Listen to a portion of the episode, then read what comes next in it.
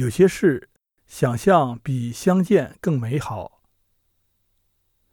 念桥边红药，年年只为谁生？白石的词里，芍药是有泪意的，很悲情。最近在看关于秦汉名物的书籍，饮食篇里说到酱。秦汉时，酱在贵族和普通百姓的饮食中都占了很重要的地位，和我们今天理解的番茄酱、色拉酱也有些不同。王子金盐，或制用食盐腌制的肉酱，贵族阶层常食用的有肉酱、鱼酱、蟹酱。而民间使用的酱无法达到这样的水平，多用豆麦和谷物。书里说豆的地位很尊贵。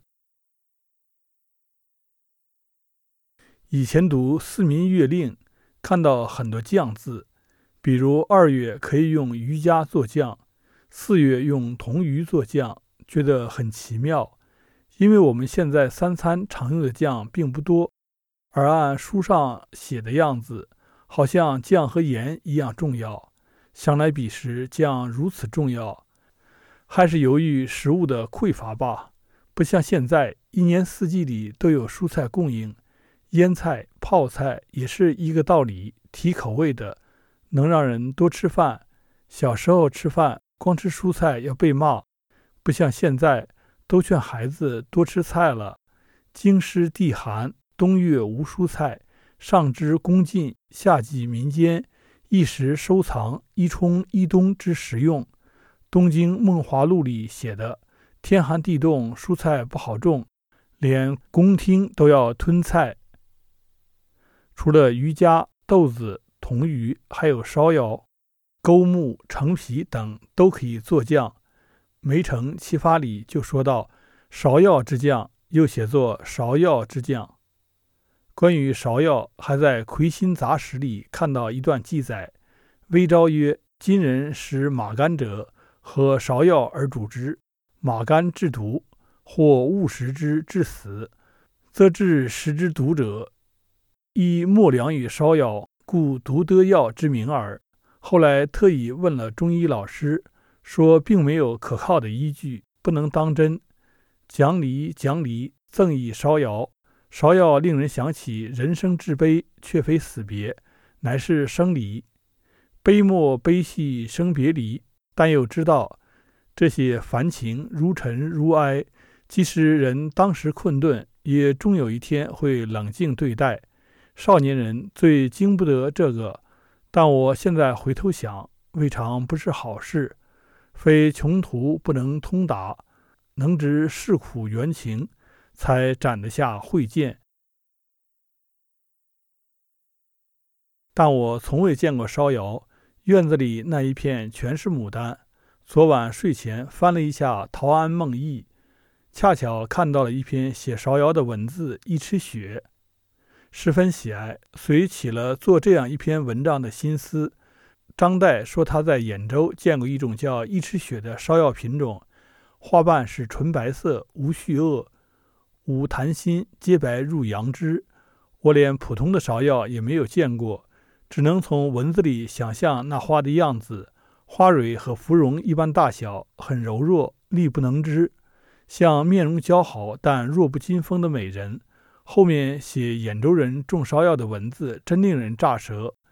兖州种芍药者，入种麦，以林一亩，花市宴客，蓬于路，采于门，依于壁。障于屏，坠于帘，簪于席，因与节者必用之。日费数千物兮，于兮在兖。有人日捡数百朵送寓所，堆垛狼藉，真无法处之。这样好的品种，别处种不了，上苍却这样厚待兖州，多得无处安放。但花多不一定好。容易被人糟践。张岱看到有人送来的上百朵芍药，内心也是有些无奈吧。虽然可怜美人，但想不出更好的法子。我读了又着实羡慕，觉得拿来做酱应该不错，却又不知是不是食用芍药。运寿平画过芍药扇面，花瓣粉色，像烟云一样柔软，黄蕊绿叶，用色很是清淡，和我在文字里看到的芍药形象很接近。郎世宁所绘芍药更娇美些，用色更光鲜，是比较写实的，花瓣质感突出。但我还是更喜欢运寿平的那只。最初知道烧窑时，不是这个名字，是红药。